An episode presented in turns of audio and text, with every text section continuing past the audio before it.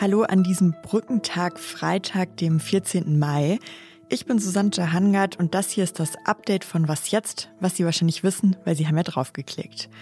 Hier geht es heute einmal um die neuesten Entwicklungen in Israel und dem Gazastreifen, aber wir schauen auch auf die Corona-Lage in Deutschland und was mit veganen Würstchen im letzten Jahr passiert ist. Der Redaktionsschluss für diesen Podcast ist 16 Uhr. Auch heute Vormittag gab es wieder neue Nachrichten aus Israel und dem Gazastreifen. Nach eigenen Angaben hat die israelische Armee ein Tunnelsystem der islamistischen Hamas im Gazastreifen zerstört und schon heute Nacht hatte die Armee erklärt, dass Luft- und Bodentruppen derzeit im Gazastreifen angreifen. Gleichzeitig kommt es seit Tagen zu Zusammenstößen, Ausschreitungen und Kämpfen zwischen Juden und Arabern in verschiedenen israelischen Städten. In Akko zum Beispiel, das hat das israelische Fernsehen berichtet, sei ein jüdischer Einwohner von arabischen Demonstranten lebensgefährlich verletzt worden.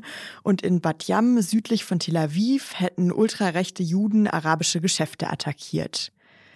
Paul Middelhoff, Autor im Hauptstadtbüro der Zeit, beobachtet den Konflikt der Zeit besonders intensiv und ist jetzt hier bei mir am Telefon. Hallo Paul. Hi Susanne. Paul, ich habe eben erklärt, was jetzt in den vergangenen Tagen und gerade auch heute nochmal passiert ist. Was bedeuten denn diese neuen Ereignisse jetzt? Also das bedeutet zuerst einmal, dass der Konflikt sich nicht beruhigt und an keiner der mehreren Fronten, die es ja im Moment gibt.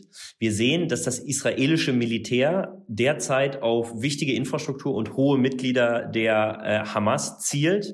Diese hohen Mitglieder der Hamas äh, tarnen sich allerdings unter der Zivilbevölkerung. Das fordert eben hohe Opferzahlen auch unter Zivilisten.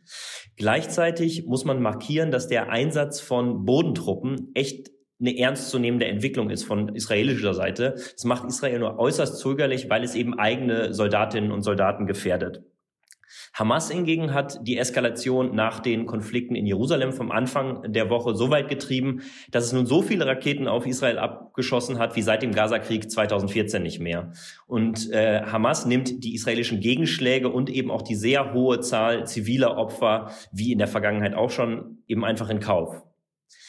Im Inland kann man noch anfügen, dass viele der Menschen, mit denen wir telefonieren und chatten derzeit, ob jüdisch oder arabisch, haben eine Riesenangst, auf die Straße zu gehen, äh, haben Angst davor, Opfer von Gewalttaten zu werden, dieser Mobs. Keiner weiß, wo es das nächste Mal losgeht. Und deswegen herrscht wirklich Beklommenheit, Angst unter der Zivilbevölkerung im Land.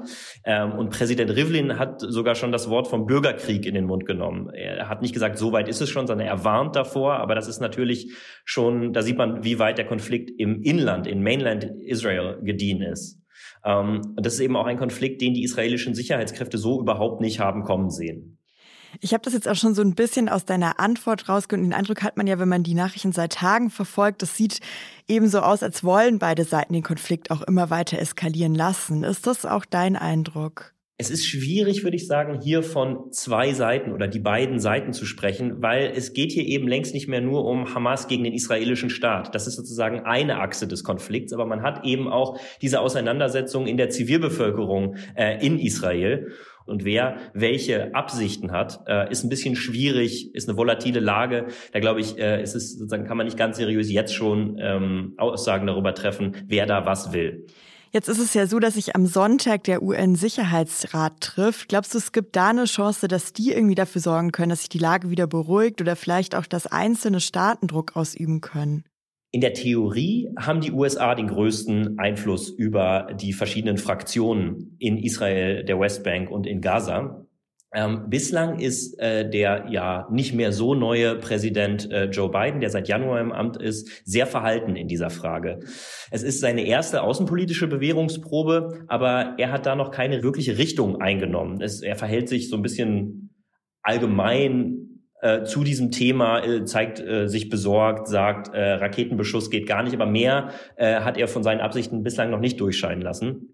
Es gibt internationale Vermittlungsangebote, unter anderem von Ägypten, aber bislang ist nicht absehbar, ob dieses Treffen am Sonntag, nachdem du gefragt hast, wirklich zu einem baldigen Ende des Konflikts führen kann. Vielen Dank, Paul. Danke auch. Schauen wir als nächstes wieder auf Deutschland und zwar mal wieder auf die aktuellen Corona-Zahlen. Heute sieht es aber tatsächlich ziemlich gut aus. Zum ersten Mal seit acht Wochen liegt die sogenannte Sieben-Tage-Inzidenz heute deutschlandweit endlich wieder unter 100. Ganz genau bei 96,5. Das hat das Robert-Koch-Institut heute gemeldet.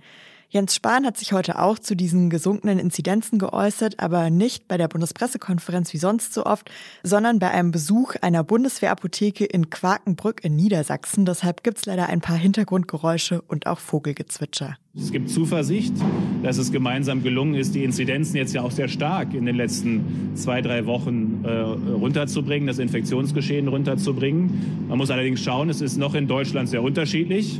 Ja, und so wie die Inzidenzen deutschlandweit unterschiedlich sind, so werden auch die Lockerungen sehr unterschiedlich gehandhabt. Seit heute ist zum Beispiel klar, dass in Berlin ab Pfingsten Cafés und Restaurants ihre Außenbereiche öffnen dürfen, wie auch in anderen Bundesländern, wo es jetzt schon teilweise losgegangen ist. In Hamburg aber zum Beispiel ist weiterhin unklar, wann die Gastronomie wieder öffnen kann. Spahn hat heute nochmal klargemacht, dass man aufpassen muss, dass es jetzt auch nicht zu schnell geht, weil... Wie der Juli und August wird, entscheidet sich in den nächsten sechs Wochen. Das ist noch nicht entschieden. Und wir haben es jetzt selbst in der Hand, ob es ein Sommer mit niedriger Inzidenz wird und die Entwicklung so bleibt oder nicht. Ja, wenn wir über die Inzidenzen reden, dann ist nicht nur spannend, wie es weitergeht, sondern tatsächlich auch spannend, noch mal kurz zurückzuschauen. Vielleicht erinnern Sie sich ja auch, viele WissenschaftlerInnen haben in den vergangenen Wochen viel höhere Inzidenzen jetzt für diese Zeit Mitte Mai vorhergesagt. Es gab Modelle, die haben Werte berechnet von 350 bis 2000. Wenn Sie die Frage interessiert, wie das sein kann, dass sich offenbar so viele WissenschaftlerInnen mit ihren Prognosen geirrt haben und dass es jetzt so viel besser aussieht, dann habe ich direkt zwei Tipps für Sie. Einmal wird diese Frage diese Woche im neu erschienenen Podcast Das Politikteil behandelt von unseren Kollegen aus der Politikredaktion und es gibt auch schon einen Artikel dazu, den finden Sie in den Show Notes. Haben Sie sich schon überlegt, was es am Wochenende zu essen gibt? Wie wäre es, wenn es zum Beispiel am Sonntag mal zu Hause statt einem Sonntagsbraten ein Seitansteak gibt oder eine Tofu-Wurst? Damit lägen sie komplett im Trend. Heute hat nämlich das Statistische Bundesamt neue Zahlen veröffentlicht zur Produktion von Fleischersatzprodukten. Und dabei kam raus, dass im vergangenen Jahr fast 40 Prozent mehr Fleischersatzprodukte in Deutschland produziert worden sind als noch ein Jahr vorher. Ganz genau 83,7 Tausend Tonnen Fleischersatzprodukte haben Unternehmen in Deutschland 2020 hergestellt. Ja, und auch wenn es jetzt nach viel klingt und ich schon gesagt habe, es ist irgendwie ein Trend, muss man natürlich die Fleischersatzprodukte aber auch in Relation stellen zu den echten Fleischprodukten, also dem Fleisch wirklich von toten Tieren. Das Statistische Bundesamt hat auch berechnet, wie viel Euro insgesamt das komplette produzierte Fleisch in Deutschland im Jahr 2020 wert war und wie viel die Fleischersatzprodukte. Und dabei hat sich gezeigt, dass das produzierte echte Fleisch 2020 mehr als 100 Mal so viel wert war wie die Fleischersatzprodukte, die 2020 hergestellt worden sind. Es ist also noch ein ziemlicher Nischenmarkt. Was noch? Morgen hat ein Paragraph Geburtstag und zwar ganz genau der Paragraph 218 im Strafgesetzbuch. Seit 150 Jahren gibt es diesen Paragraph morgen schon, der Schwangerschaftsabbrüche im Prinzip verbietet.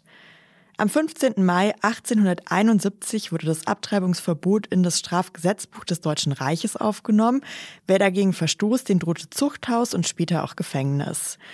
Bis heute gibt es diesen Paragraphen in Deutschland, laut dem Schwangerschaftsabbrüche eigentlich eine Straftat sind und nur unter bestimmten Bedingungen straffrei.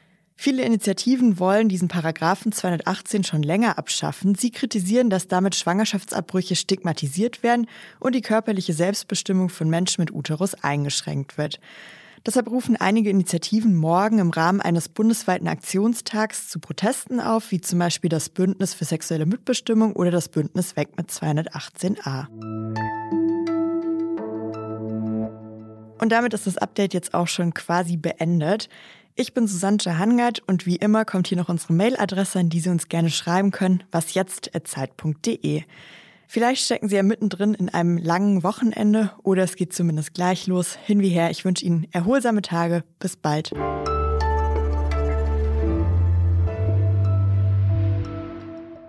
deswegen, wie gesagt, werbe ich sehr dafür, dass wir jetzt Zuversicht paaren, weiterhin mit Vorsicht.